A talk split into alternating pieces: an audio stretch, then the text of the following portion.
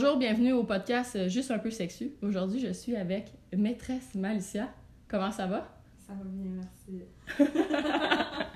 Je suis vraiment contente parce qu'on se connaît quand même un peu. Fait que euh, ça a été des retrouvailles aussi de se voir en même temps. Puis en premier, parle-moi de, de ton nom, de qu'est-ce que ça signifie. Puis euh, c'est ça que je veux commencer avec ça surtout en premier, puis que tu, tu euh, me parles, oui, de ton nom, mais de qu'est-ce que tu fais en général dans la vie. Pourquoi, c'est quoi être une maîtresse? Ok. Euh, pour commencer, pour le nom, le nom est vraiment important parce que le nom va être euh, ton identité, ta persona, ce que tu présentes et comment les gens te, te trouvent et te reconnaissent. Puis il y a eu plusieurs étapes pour trouver euh, le bon nom. Puis c'est la troisième fois que, depuis que j'ai commencé, qu'il y a un changement. Ok, c'est la troisième fois, ok. Ouais. Euh, la première fois, le premier nom que j'ai eu était le nom que j'utilisais quand j'étais escorte, quand j'avais 18 ans. Puis c'était comme une rédemption de reprendre ce nom-là pour lui donner, dans le fond, une autre euh, direction. Parce que j'ai pas eu du tout une bonne expérience quand j'étais jeune dans ce que je faisais. Tu parles quand t'étais escorte ou Ouais. pas? Ok. Ouais, pour moi, ça n'a pas été du tout une bonne expérience. Donc, c'était une façon de me réapproprier cette identité puis de la faire revivre d'une façon qui smash la- le patriarcat au lieu de s'en faire abuser. Mm. Um, donc, ça, c'était le premier nom qui n'a pas duré longtemps parce que dès que j'ai commencé à travailler plus professionnellement puis officiellement, je me suis dit, OK, il faut que je prenne un autre nom parce que ça fait vraiment pas avec ma personnalité, ce nom-là. Puis c'était quoi le nom? Jenna. Jenna, ok. Ouais, Jenna. Um, Je trouve ça quand même sexu un peu. Et moi, les noms en A, là. Ouais. Ah, je trouve ça. Ouais. Ben, à cette époque-là, il fallait que je trouve un nom en A. Ok. Puis j'avais choisi Jenna parce qu'en bulgare, ça veut dire femme, Jenna. Ah! Oui, parce que toi, t'es, d'origine bulgare. Oui, exact. Donc, euh, j'avais aimé ce nom-là, mais ça fitait plus dans ma nouvelle, euh, mon nouveau path que je suis. Là. Donc là, j'ai choisi Lilith parce que c'est quasiment mon vrai nom. Puis il y a comme le power de la déesse Lilith avec lequel je m'identifiais vraiment beaucoup. Puis qui veut justement pas se soumettre aux hommes, puis que c'est elle qui contrôle, puis qui a le pouvoir. Puis ça, ça fait un an et demi que j'ai ce nom-là. Puis sur tous les réseaux sociaux, c'est comme ça que je suis connue. Mais il y a trop de Lilith dans Mm. le BDSM. Et euh, j'avais pas réalisé avant à quel point c'est populaire. Puis maintenant, ben, je, je suis contente de faire partie de la famille des Lilith, mais j'ai besoin de me détacher de ça, puis de choisir un nom qui, qui se démarque et qui n'y en a pas d'autres comme ça pour que je puisse être trouvée plus vite, plus facilement et pas être trop connectée avec les autres, justement. Là, c'est de ça qu'on parlait que ton nouveau nom, dans le fond, il, il, euh, répond à plusieurs langages en tant que tel. Oui, on peut le prononcer bien en français, en anglais, en bulgare, en espagnol. Ce qui est important pour moi parce que je veux que dans toutes les langues que je parle, je puisse prononcer le nom comme il Ok, faut. t'as fait que là, tu parles, dans le fond, français, anglais, bulgare, espagnol. Oui. Ok, je savais pas que tu parlais espagnol, par exemple. Fait que- ben, c'est. ben, tu, te dé- tu, tu te débrouilles très bien, dans le fond. Ben, j'ai appris l'espagnol pendant 8 ans, puis là, la Ah, fille wow. que je fréquente, elle est latina, fait qu'avec elle, je pratique encore plus. Ah, wow. Donc, euh, je suis meilleure à comprendre qu'à parler, mais quand je, si je m'y mets, là, je peux parler ouais, en espagnol, c'est sûr. Est-ce que, euh, ben là, je m'en ai tout te poser direct des, des, des questions, donc j'étais comme, hey, ça doit être tellement puissant. Mettons, euh, durant une session de travail, de parler en bulgare à quelqu'un, tu sais. J'ai l'impression que c'est une langue qui est, qui est super ferme, tu sais, puis qui, qui est vocalement intense, là. Ben, je sais pas si c'est juste moi, là. tu comprends-tu un peu? Je trouve ça quand même puissant, là, comme... euh, Ben, c'est surtout que les gens n'ont aucune référence. Quand Ouais. tu parles en bulgare, ils savent vraiment pas ce que tu dis. Fait que souvent, quand je vais utiliser le bulgare, ça va être pour les mindfuck, puis pour qu'ils se sentent complètement désorientés. Donc, euh, Fait que tu le fais. ça m'arrive de le faire, ouais. Oh! c'est hot. Ouais, parce que ça, ils s'y attendent pas, puis ils n'ont pas de référence, comme je disais, contrairement à, mettons, l'espagnol Mm. ou l'anglais qui peuvent, euh, ou le français, dépendamment de où je suis, là, qui vont savoir à peu près ce que je dis, mais là, c'est t'es complètement perdu. Fait que c'est un peu comme dans, de jouer avec un de tes sens. Ouais. Donc, si t'es pas capable de voir, puis t'es pas capable de, de comprendre ce qu'on dit, ben, t'es complètement perdu. Puis ça peut être utilisé comme avec une voix autoritaire. Donc, ça peut même être déstabilisant. Mhm. Ouais, donc j'utilise euh, le bulgare des fois, ouais, dépendamment des sessions. On va parler tout de suite de ton travail pour qu'on sache un peu. euh, Décris-moi ton travail, la nature de celui-ci, puis en quoi ça, ça consiste en tant que tel. Euh, ben, je suis dominatrice professionnelle. Mhm. Donc, euh, je, je fais du BDSM, je reçois des clients avec lesquels je fais des sessions qui tournent. Dans le fond, chaque dominatrice a un peu son style, puis moi, j'aime que ce que j'appelle le conscious BDSM. Donc, euh, dans mes sessions, c'est important pour moi qu'il y ait un meaning à la session, puis d'aller en profondeur dans le vice, mais également dans ce qui se cache en arrière de ces désirs qu'on a, les fétiches qu'on a, puis d'explorer le shadow self. Ce qui veut dire? Euh, si on parle de- du shadow self, je veux dire euh, l'ombre, selon Jung, là, un peu comme la partie de toi qui est dans le dark side. Ok. Puis de voir c'est quoi qui se cache dans ton dark side, puis de le mettre dans la lumière.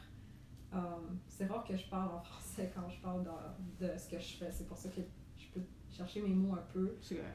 Um, mais d'aller vraiment dans le core, de, dans la profondeur Ouais. de l'être et pas seulement être là pour euh, jouer avec euh, les vices et Mm. les fétiches et les fantasmes, mais aller plus loin, aller vraiment à la racine de c'est quoi que ça, ça stimule en toi, puis c'est quoi le besoin que ça comble. Est-ce que tu peux considérer ça autant pour toi que pour le client comme une sorte de thérapie? Oui, carrément. Euh, surtout pour le client, Mm. Mais j'essaie moi aussi au Faut travers de... que tu tires quelque chose pour toi. C'est ça, dans la session, je... plus j'arrive à emmener cette personne-là là où je veux l'emmener, plus pour moi c'est bénéfique. Donc, euh, moi j'aime pas les sessions où la personne va me dire, moi je veux ça, ça, ça, ça, puis me faire une liste de genre, ce qu'ils veulent tirer de ça parce que ça revient à me faire sentir comme si c'est moi qui est à leur service. Hmm. Ah, je te paye, puis je veux, je veux mettons, euh, licher tes pieds en échange, whatever. C'est pas une transaction de cette façon-là. C'est, tu me payes pour, euh, me, pour le privilège d'être en ma présence, puis de pouvoir euh, jouir de l'opportunité d'être guidé au travers de cette euh, journey, de cette...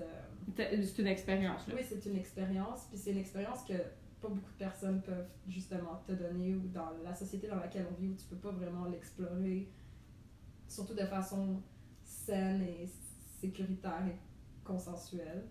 Parce que toi, dans le fond, tu probablement qu'il y y, a des espèces de safe word aussi, puis des affaires comme ça, là. Ouais, tout Puis est une déterminé durée de avant temps aussi? Oui. Donc il y a une durée de temps, puis les limites sont définies avant qu'on commence. Il y a toujours une négociation avant. Donc une fois que tu arrives ici, moi ce que je veux c'est que la personne surrender, que Elle s'abandonne. qu'elle s'abandonne et qu'elle fasse confiance en fait à où est-ce que je vais l'emmener et non qu'elle essaye de contrôler où est-ce qu'on va pour que son besoin soit comblé. Parce que ça va au-delà d'un besoin que tu combles. Pour que ça soit vraiment fulfilling, ces personnes-là ont besoin de vraiment se soumettre.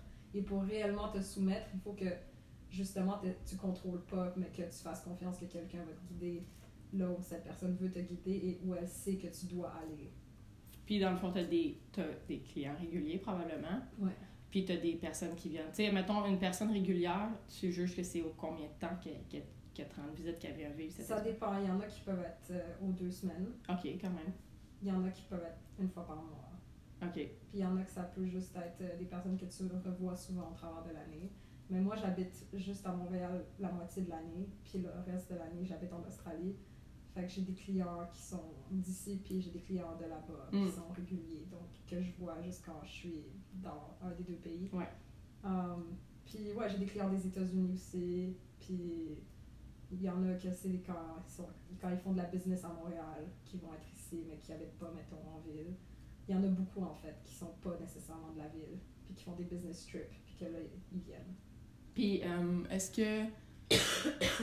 Parle-moi un peu d'un, d'un- d'une expérience typique. Admettons quelqu'un qui. qui euh, on va y aller avec la base, là, quelqu'un qui commence, puis qui, il a comme un. Tu sais, il a un désir de vivre ça, mais il sait pas ce qu'il veut, ou il sait pas qu'est-ce qu'il veut vivre par rapport à ça. Comment tu guiderais cette personne-là? Il y en a vraiment beaucoup des Ouais, hein? personnes comme ça. Ok. Ouais, donc euh, en général, eux, ils ont même de la difficulté à suivre le protocole parce qu'ils comprennent pas c'est quoi le protocole. Ils comprennent pas que quand tu as un site web puis que le site web t'explique un peu, OK, il faut que tu applies, que tu euh, fasses l'application.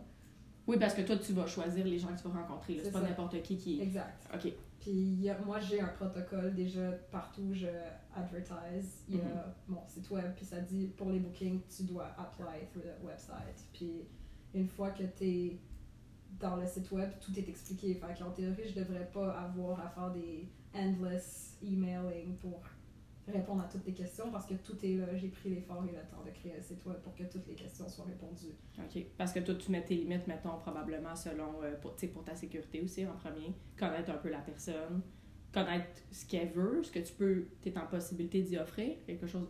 Ouais, donc euh, moi, dans mon site web, j'ai mis mes limites, les choses que je fais pas. OK. Puis j'ai expliqué d'abord comment tu dois apply, remplir le formulaire. Si je t'accepte, là tu dois envoyer un dépôt. Puis là, quand j'ai reçu le dépôt, qui doit être reçu 48 heures avant la session, là après je vais donner, mettons, l'adresse, puis des instructions. Mm. Arrive euh, de cette façon-là, préparer de même. Tout est comme très concret. Donc la personne, le moment qu'elle apply, c'est comme déjà, elle, elle se soumet. Parce que c'est important aussi, tu sais, qu'on en a parlé tantôt, juste avant, mais de commencer le podcast, mais je pense que c'est important de mentionner aussi que dans cette relation-là, puis je veux pas parler pour tout le monde, mais tu sais, on parle pas de, il y a pas de pénétration envers ta personne, et il y a personne qui te touche non plus, dans le fond. Ouais, c'est ça. Personne me touche, personne me voit nu, puis moi, je me fais jamais.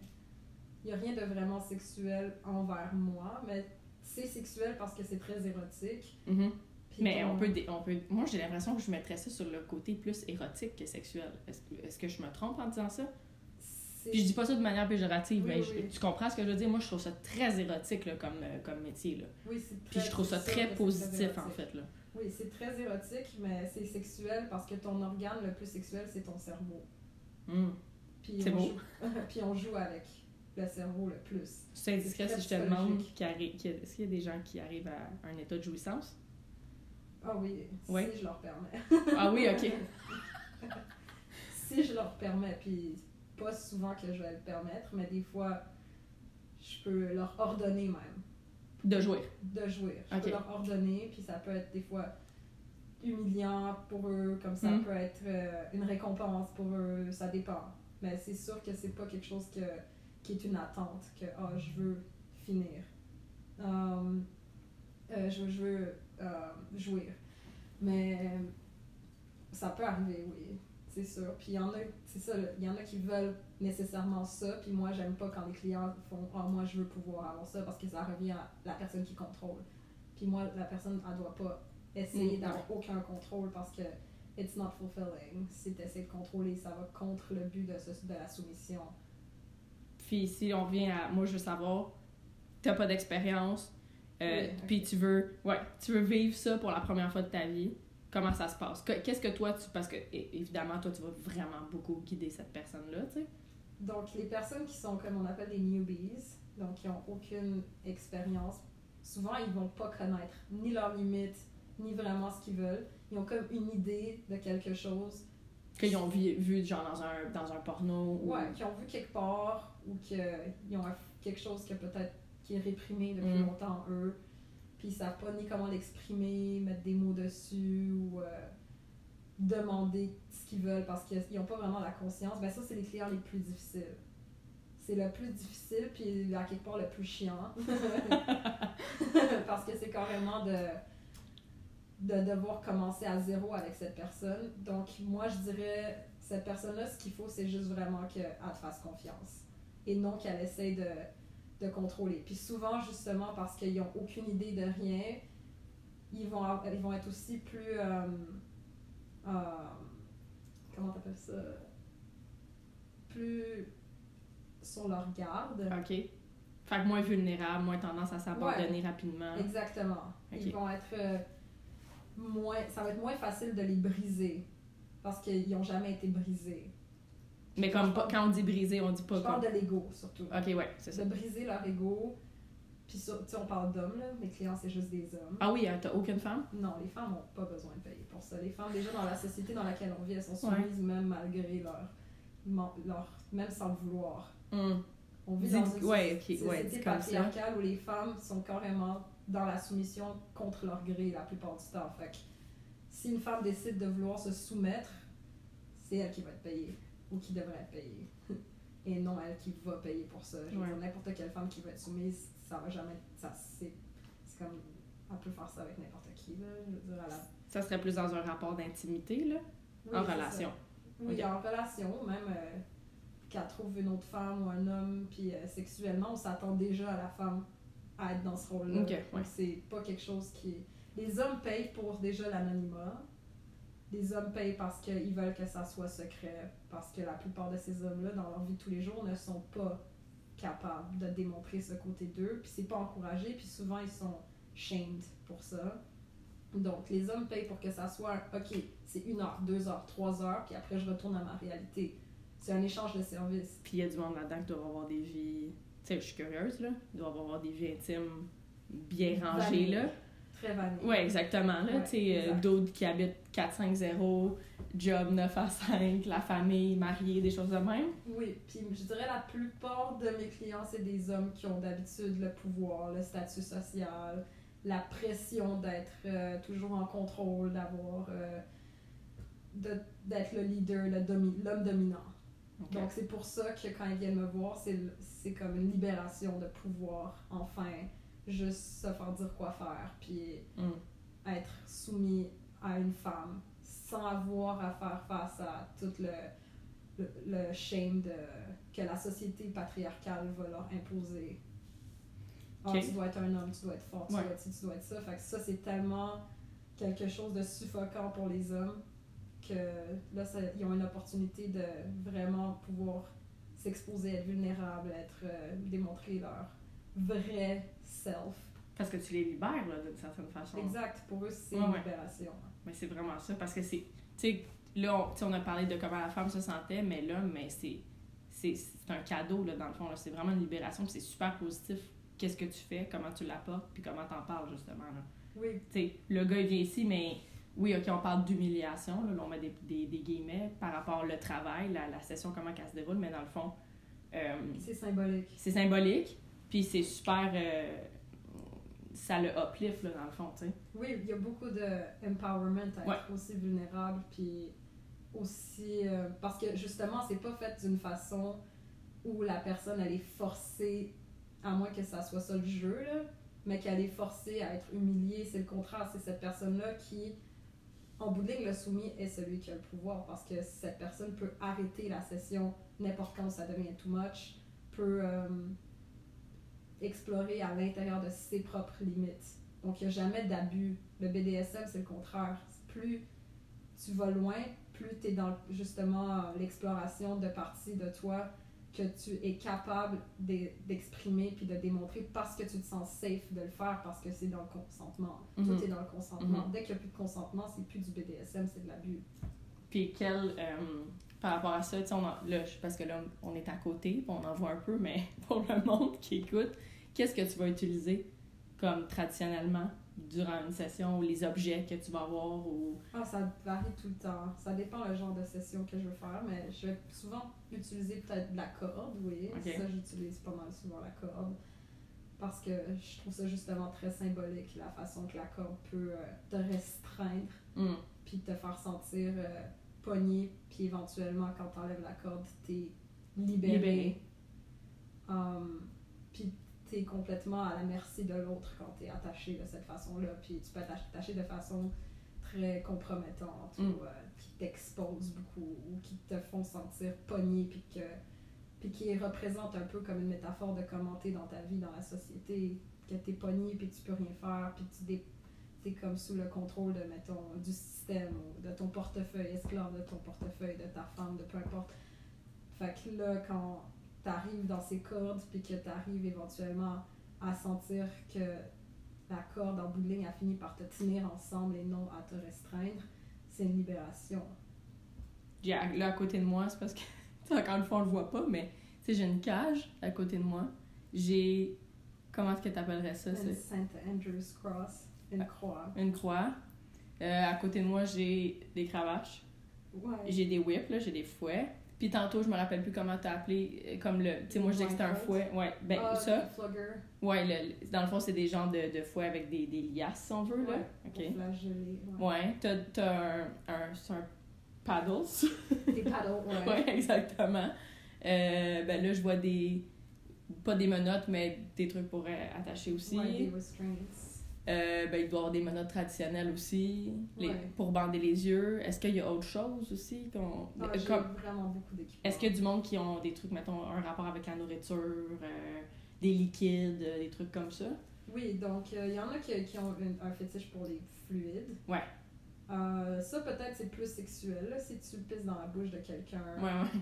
c'est quand même un échange de fluides. Puis, je veux dire, euh, je suis très proche d'eux. Ben, la plupart du temps, je vais leur mettre le blindfold que tu vois là, qui est un peu. euh, qui obstrue la vue pour que tu vois, mais tu vois pas bien. OK.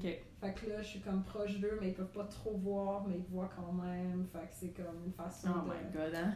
Ouais, puis ça a l'air de tenir quand même vraiment serré, là, ça, là. Ouais. Fait que t'es comme... T'es excité parce que t'es genre, je vois, je vois, je vois, mais je vois pas. Fait que Ouais. là, tu as la sensation aussi en même temps. Ouais, tu vois de façon euh, blurry. Wow. Ouais. Fait que c'est une face, c'est comme du tease à quelque part. Mm. Ouais. Puis pour revenir à tes clients qui sont nouveaux, là, Ouais, ouais, ouais. euh, l'important pour ces personnes-là, s'ils sont prêts, parce que souvent ils ont toute cette idée, mais ils sont pas prêts à faire le big jump. C'est comme quelqu'un qui a envie de se lancer dans quelque chose de nouveau, puis qui arrive sur le bord de la pente, puis qui fait comme non, je suis pas encore prêt, je suis pas encore prêt. Fait que la personne souvent va écrire des emails, poser plein, plein, plein de Back questions. and forth tout le temps, Ouais, là. fait que c'est comme s'ils ont, ils ont envie, mais ils ont peur. Il y a la peur, l'insécurité, puis il faut, faut que la personne, quand elle est prête, elle, fasse confiance, puis qu'elle se laisse guider carrément comme un enfant ou comme un aveugle. Puis c'est ça le plus dur. Il faut déjà que tu surrender à faire face à tous tes blocages. C'est un obstacle, puis c'est toi ton propre obstacle. Donc, euh, pour quelqu'un de nouveau, ben, perds pas le temps d'une dominatrice si t'es pas sûr que tu veux vraiment faire ça. Parce qu'il y en a plein qui vont justement écrire. Moi, c'est pour ça que maintenant j'ai un- une, une application form Mhm. parce que ça me faisait perdre trop de temps d'écrire des endless messaging avec les personnes. Là. Là, tu remplis le formulaire, puis si t'es pas capable de remplir le formulaire, t'es déjà pas capable de te soumettre. OK. Fait que toi, ça t'évite aussi de, de Ouais. perdre ton temps. Exact. Moi, si t'es- tu m'écris des emails pour des sessions, je réponds même pas. Je leur dis consultez mon site web. Au lieu de passer des heures à- ou des jours à juste écrire, écrire, Ben ouais. écrire. Ben ça, c'est l'expérience parce que probablement qu'au début, tu l'as fait beaucoup, puis là, tu t'es rendu Ouais. compte que, ouais. Ouais, ouais. Au début, ça, j'ai commencé à travailler en Australie, là, puis c'est Ouais. là que tout a vraiment commencé. Mais il y en avait que, ouais, ils vont t'écrire, t'écrire, t'écrire, puis c'est une perte de temps, là. Fait que- Puis avant, mon protocole était complètement différent parce que là, j'ai un site web, mais quand j'avais pas un site web, je rencontrais les clients avant de- d'avoir des sessions avec eux. OK, fait que mettons, t'es dans un endroit neutre, style un café, puis... Ouais, euh, café, bar. Puis c'est le le- de la dépôt. Puis là, t'avais ton. c'est peut-être niaiseux comme question, mais t'avais ton, ton persona du everyday, là? C'est-à-dire que t'es habillé comme t'es habillé là, puis. Non. Non, tu mettais déjà comme ton. Un... Ben, j'étais dans ma persona. Hybride, là, comme, Ouais, ouais. un peu comme. C'est sûr que tu me vois, puis déjà, tu sais que c'est elle, la dominatrice que, avec qui tu veux ta session. c'est Comme avant, cool. je portais tout le temps des perruques, Ouais. même encore aujourd'hui. Genre, euh, j'ai une perruque blanche, je pense que j'avais blanche ou noire. Ok. Ouais. Parce que quand j'ai commencé à travailler, j'avais les cheveux vraiment courts. Puis j'étais vraiment tomboy. Fait que c'était vraiment difficile pour Ouais, moi tes cheveux de- ont poussé, là. Ouais, puis plus ils poussent, plus j'utilise mes vrais cheveux. Mais pour moi, ça a été carrément dans ma vie personnelle un énorme changement de commencer à faire la domination. Ouais, là, ça, faut qu'on en parle de comment t'es arrivé à ça, parce que là, tu me parlais de ta première expérience d'escorte, que ça s'est mal passé. Puis après ça, les changements de nom, puis comment t'es arrivé à ça? Ouais. Parce qu'il y a eu une pause entre, dans le fond, ton travail d'escorte, Ouais. une vie, mettons, je veux vraiment pas que ça paraisse, mais comme plus euh, everyday, là, rangé, style, euh, je travaille à telle place, je me punch in, je me punch out, puis après ça, t'es retombé là-dedans. Puis Ouais. comment c'est arrivé? Euh, En Australie, dans le fond? Oui, oui, c'était Ok. carrément à Melbourne. Euh, ben dans le fond, j'ai, quand j'ai déménagé en Australie avec ma copine, on n'avait pas vraiment de plan concret de moi, j'avais pas de plan concret. Elle a commencé sa maîtrise. Fait on retournait là, on allait là pour qu'elle fasse sa maîtrise. Fait qu'elle, elle savait qu'elle serait à l'école. Puis moi, j'avais un visa pour travailler. Puis je me suis juste dit, ben, je vais travailler dans les bars parce que j'ai de l'expérience, beaucoup Mhm. d'expérience dans les bars. Puis là-bas, ben, il y a plein de bars. Fait que c'était dans une grande ville. Puis finalement, ben, comme à Melbourne, la culture, c'est les cocktails, le café. Il y a vraiment des hauts standards pour travailler dans les bars, au point que tu as des compétitions de bartender. Ah ouais, vraiment des. faut que tu sois barista en plus d'être bartender. faut que tu aies des contacts. faut que tu sois, aies déjà travaillé dans Melbourne parce que justement, ils sont très forts sur. euh, dans le milieu hospitalier. Hospitality, genre Euh, euh, restauration. là. ouais, ben pour recevoir le monde, puis euh, le- l'espèce de service à la clientèle Ouais. A1, là, c'est ça. Mais dans les bars surtout. Ok. Fait faut, que- faut plus que tu sois, genre, euh, mixologue, si on veut. Oui. puis, tu sais, ouais. Carrément. Puis aussi, mon visa me permettait juste de travailler six mois avec le même employeur. Ok. Fait que souvent, s'ils sont pour euh, t'engager, ils veulent quelqu'un qui va être là longtemps, Mhm. qui vont t'entraîner pour que tu puisses être justement le bartender de la place. Pas quelqu'un qui est juste un voyageur qui va faire six mois. Fait que ça m'a finalement pris quand même beaucoup de temps à me trouver un emploi. Puis en attendant, on était vraiment mal prise. Puis c'est là que moi j'ai pensé, ah, j'ai déjà été escorte.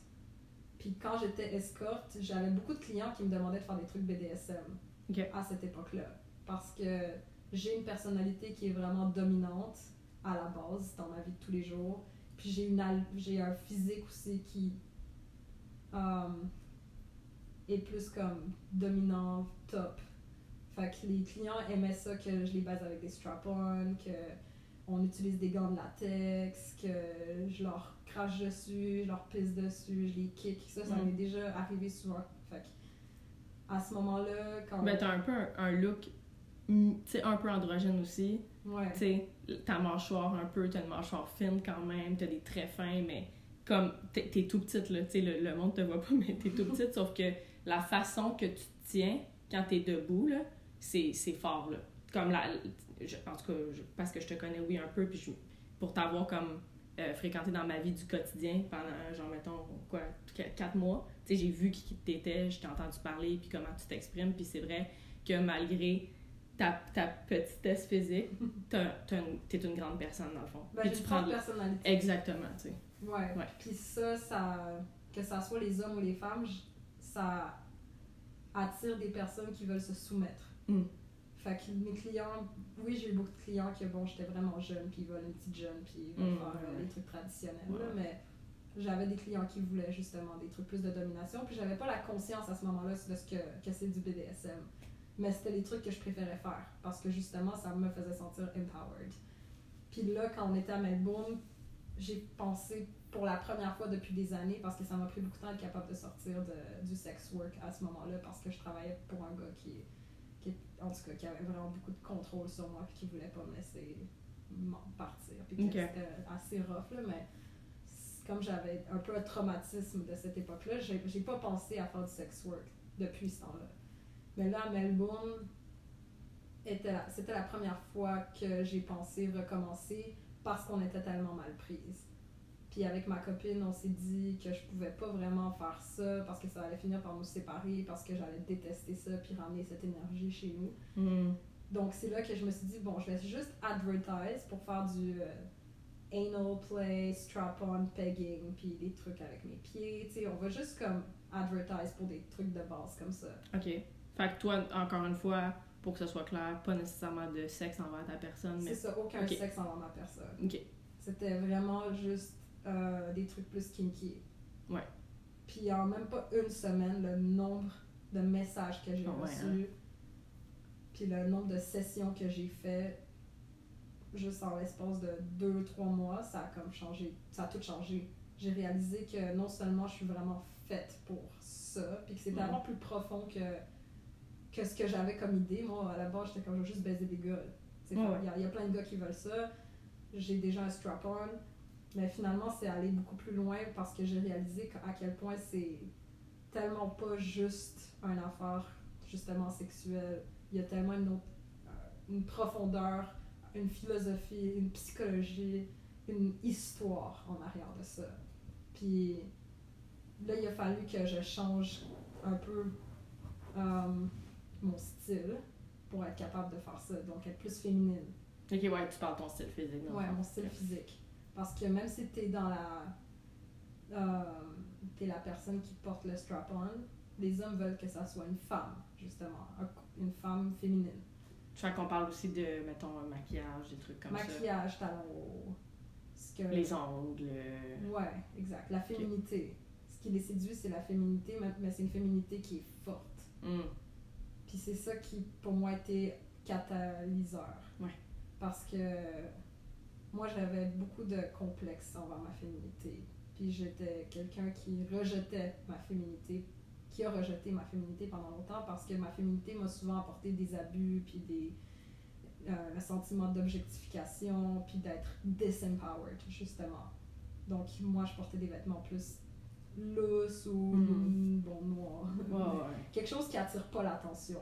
Des cheveux courts, pas de maquillage, des Doc Martens. Ça, c'était comme tout le temps. Plus punk pendant longtemps. J'ai eu un style comme ça, mais justement qui, qui attire pas l'attention d'une façon comme euh, Waouh, c'est une femme, puis elle est belle, puis je veux la regarder, ou qui se fait remarquer dans la rue, ou des choses Parce que comme ça. si t'essayais d'être comme plus euh, passé inaperçu, mettons, au quotidien par rapport à ton physique, mais encore une fois, quand tu t'exprimes, par exemple, tu vas attirer l'attention, tu sais. Puis c'est pas négatif ce que, Mhm. ce, que, ce que je dis, en fait, c'est positif. C'est juste parce que je pense, on dirait probablement que tu as eu ce processus-là, arrête-moi si je me trompe, mais puisque ta personnalité est tellement puissante, justement.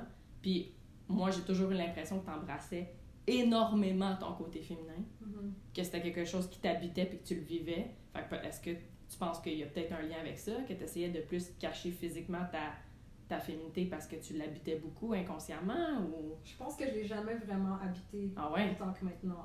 Mm. Je j'ai jamais été confortable dans ma féminité. Euh, je savais pas trop comment euh, vivre ma féminité. Puis elle a toujours été là, puis elle a toujours eu besoin de ressortir. Mais c'est vraiment quand j'ai commencé à faire de la domination que je me suis sentie empowered dans ma féminité. Puis j'avais jamais porté de talons hauts avant. Puis là, j'ai appris à porter des talons hauts avec des pleasers de 7, 8, 9 pouces. Hey, c'est haut ça là. Ouais. Puis juste avoir des souliers de même puis être capable de marcher avec, t'es déjà plus grande que la plupart du monde. Ouais. Puis être physiquement plus grande, et puis moi je suis très petite, là, comme Oui, tu oui, disais, oui. hum, ça, m'a, ça me faisait sentir plus forte et imposante. Puis on parle de talons aiguilles en plus, hein, right? Ben, ils sont pas tant aiguilles, mais oui, ils sont très. Hey, ça c'est. Je te montrerai des souliers. Oui, après. ouais, c'est des souliers que finalement, moi, je vois des femmes qui marchent de même là, avec confiance. Je les admire. Je suis comme shit, t'arrives vraiment à, Mm.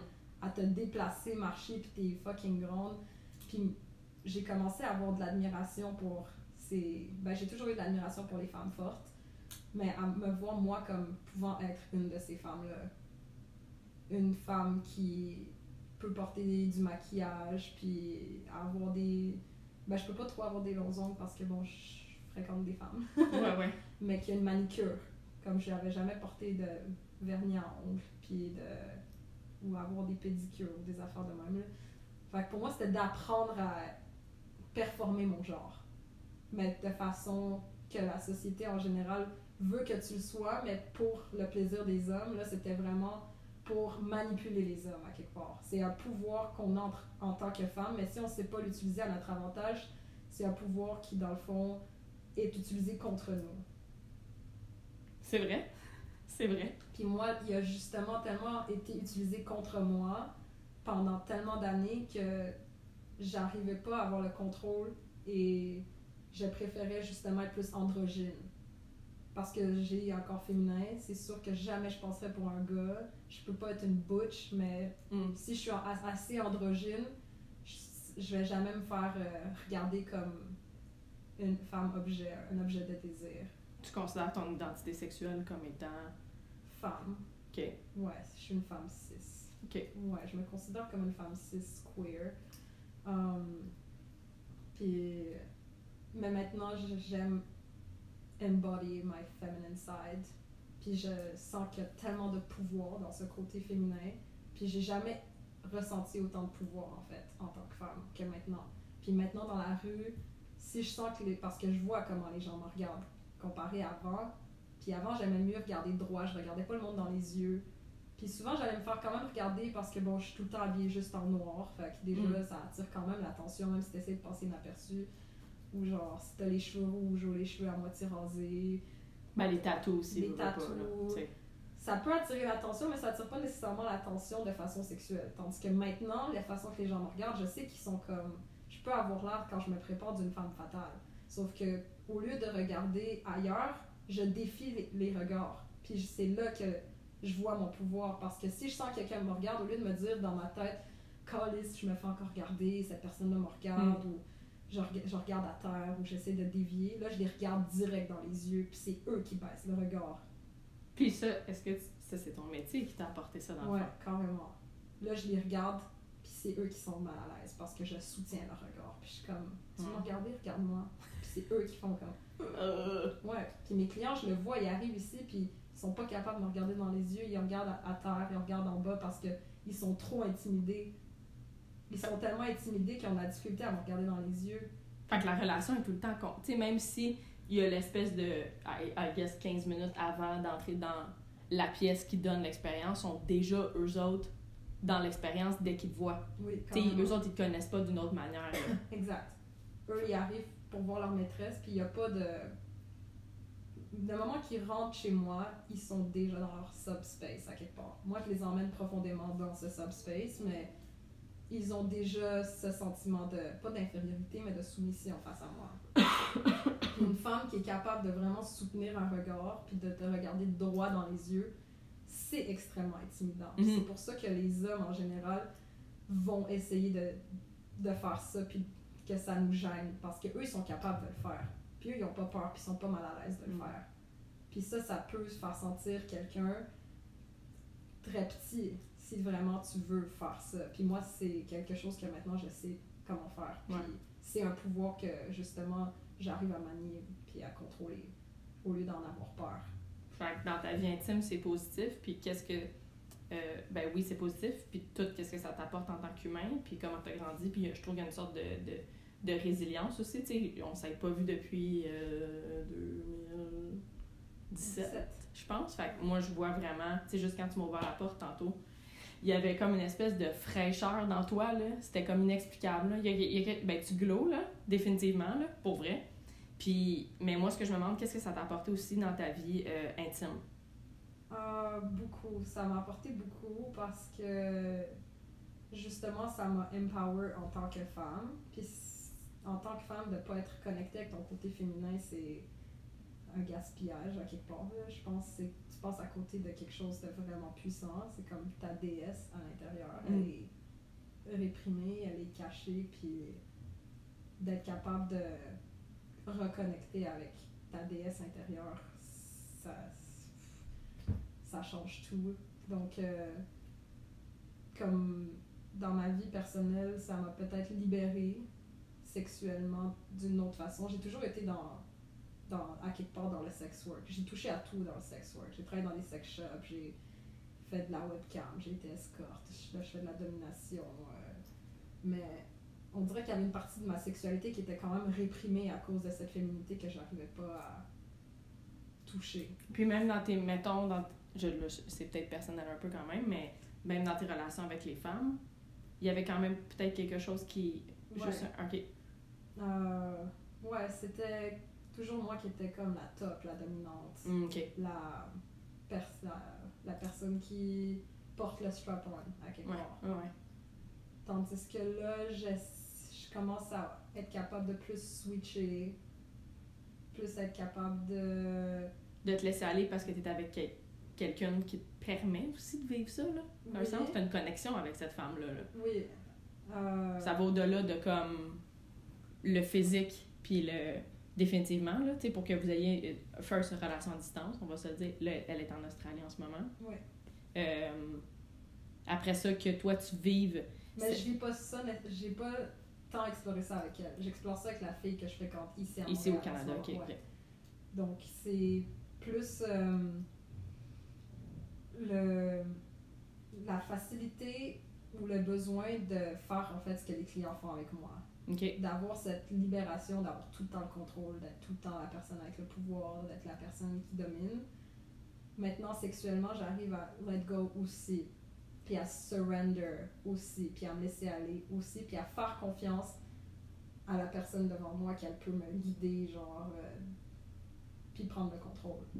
Mais c'est difficile pour quelqu'un qui est habitué tout le temps avoir le contrôle puis de dominer, de faire confiance à quelqu'un pour avoir ça. C'est pas quelque chose que je peux de moi-même me mettre dans cette position, il faut que l'autre m'emmène là. Un Mhm. peu comme les clients. Il faut qu'ils te fassent confiance que tu peux les emmener là. Puis, euh, mettons que là, je, je veux pas nécessairement qu'on parle full de, full de ça, mais ça serait quoi par rapport aux réseaux sociaux? Comment est-ce qu'on peut euh, te contacter? Puis, c'est quoi tes plans pour 2020 aussi?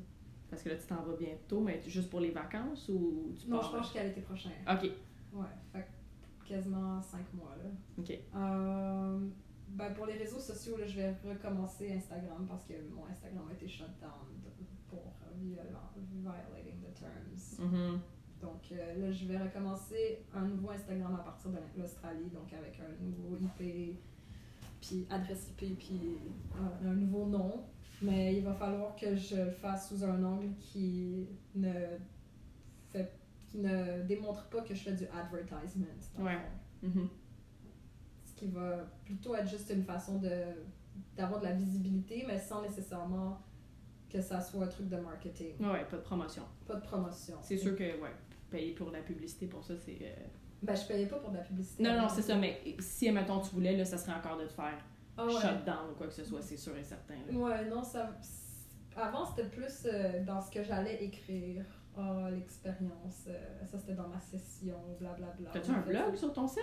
Non, mais je pourrais en avoir un. T'aimerais pas ça? Hein? Ouais, il y a plein de monde qui me disent de faire ça parce que justement, j'écris beaucoup, puis Mhm. j'ai beaucoup de correspondance avec des clients, j'ai des lettres, des messages qui, sont, qui pourraient être vraiment intéressants à lire. là. Mais ou- juste carrément euh, parler de mes sessions.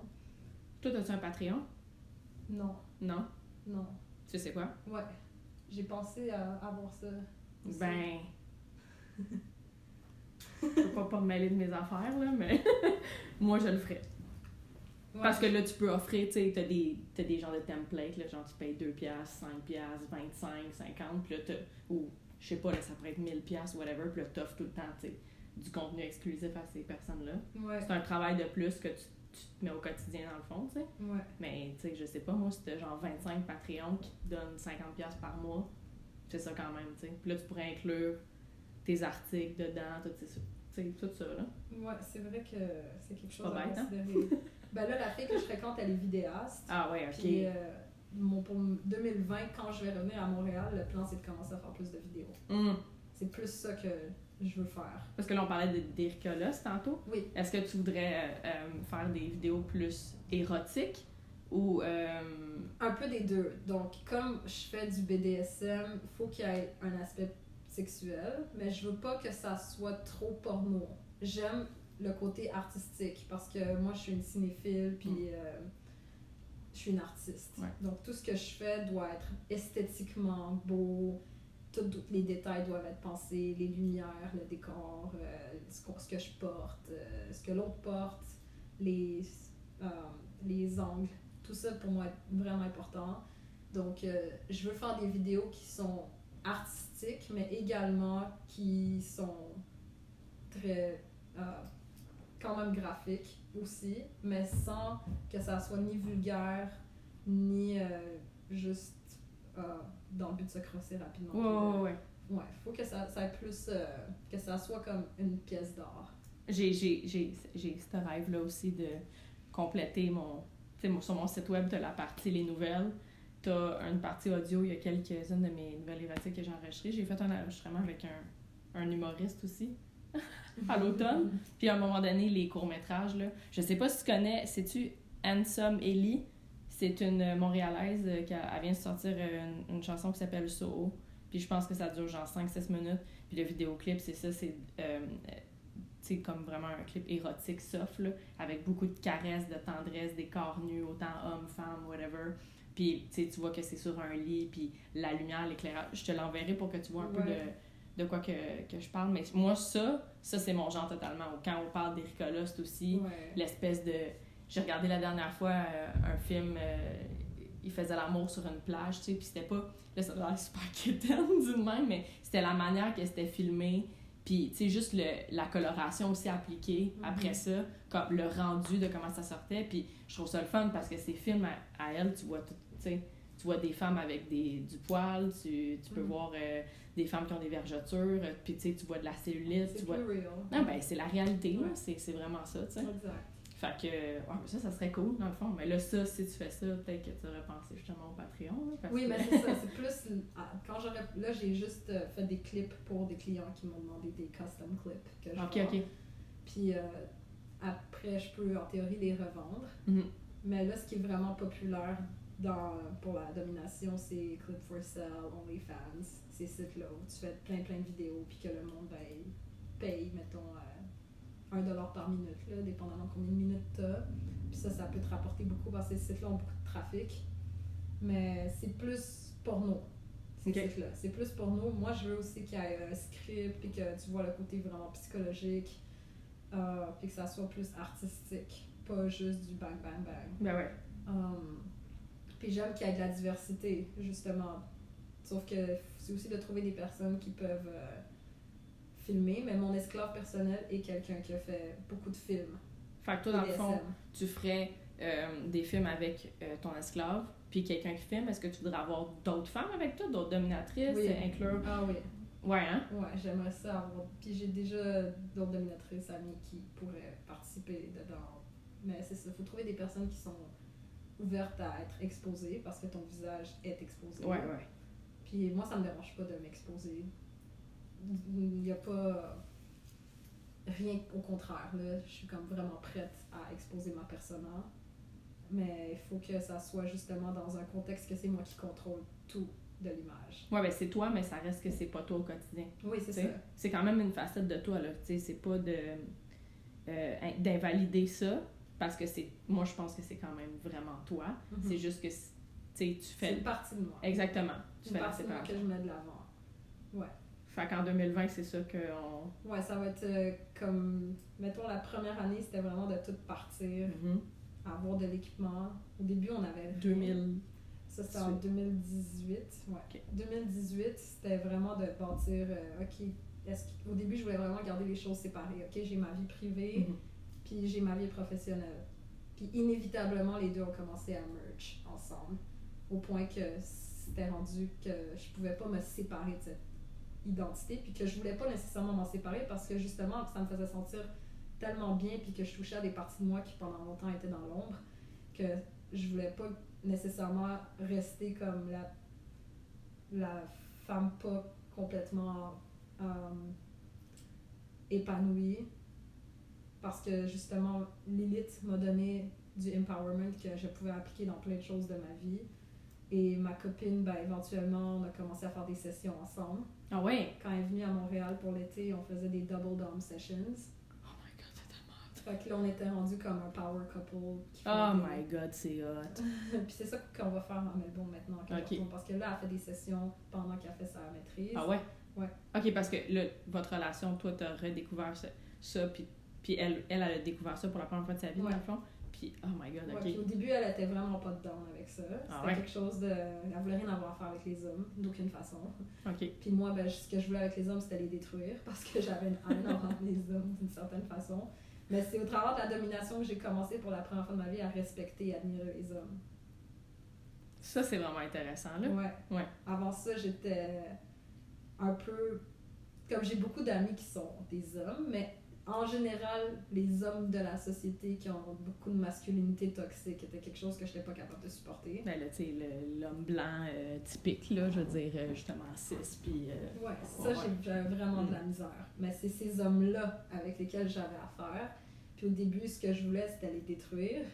Mais voir des- ces hommes-là dans un contexte où ils sont capables de justement pas être toxiques, mais être vrais, vulnérables, authentiques.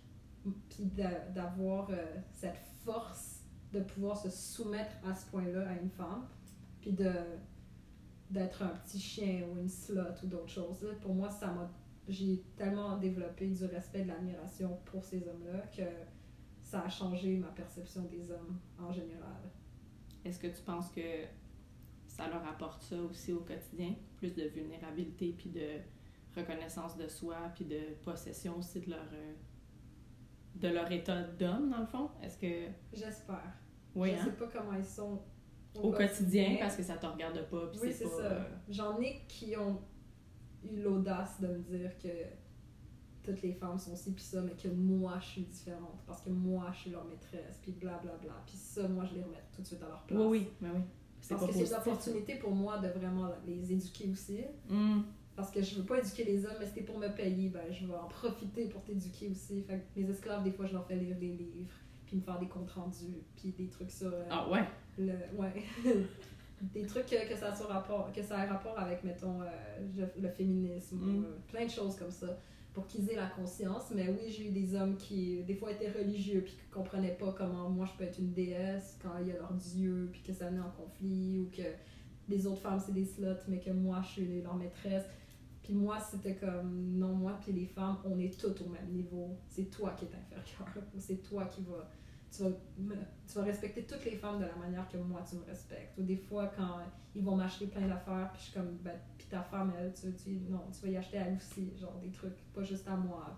Donc, moi, je le vois comme une opportunité pour ces hommes de voir la femme comme supérieure, la femme comme une déesse, et non moi, seulement moi comme ça. Parce que Mm. moi, je représente la femme en général. Moi, je veux que toutes les femmes on est un sisterhood, qu'on soit toutes à ce niveau-là et non de me séparer, me diviser d'elles, ce qui revient encore au patriarcat. Ouais, parce qu'on n'est pas des ennemis, là, en fait, là. On est éle- Moi, je pense qu'on est élevé un peu à être euh, des ennemis, si on veut. Puis c'est ça aussi qui Il y a fait une que... rivalité Exact, c'est ça, les je veux dire. hommes. Exactement. Ouais. Mais moi, comme à la base, je suis avec, je sors avec des femmes, Mm. J'ai jamais ressenti cette rivalité parce que moi, je veux être associée aux femmes, je veux être avec les femmes, puis je me sens empowered quand je suis avec des femmes. Donc, euh, c'est une opportunité pour eux de voir que la femme, elle est à quelque part supérieure à eux et non que moi, je suis supérieure à eux. J'ai comme... J'ai vraiment hâte de réécouter pour vrai. Je vais checker combien ça, ça fait de temps. Pour vrai, j'ai... Tu sais, parce que même moi, ça, fait déjà une heure. Euh, pour moi, en fait, l'important, pas juste pour les autres, mais pour moi, que j'apprenne des choses. Quand je rencontre des, des gens comme toi qui, qui m'aident en tant qu'humain, tu sais. Puis je trouve ça vraiment le fun, ce que tu fais. Puis je suis contente que tu m'aies reçu chez vous. Vraiment, je me sens privilégiée d'avoir vécu ça. Puis je suis contente pour toi, vraiment beaucoup, parce que je sens que ça t'a... Je veux pas dire changer, parce que...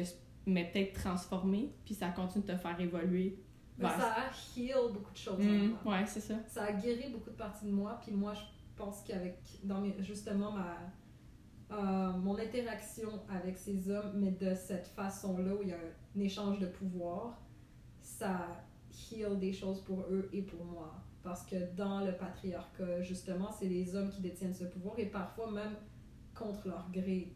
Ils n'ont pas nécessairement envie de parler de cette façon-là à certaines femmes, mais Mm. ils ont la, le- la pression des autres hommes d'agir de certaines façons, puis ils ont pas la capacité de stand up for themselves parce qu'ils vont être justement traités de soit d'être homo, soit d'être faible, soit d'être euh, plein de choses qui sont vues comme négatives que dans le fond chaque être humain a à quelque part. Tout le monde a une sensibilité, mais elle est tellement réprimée chez les hommes que des fois ils ont ce besoin vital de pouvoir juste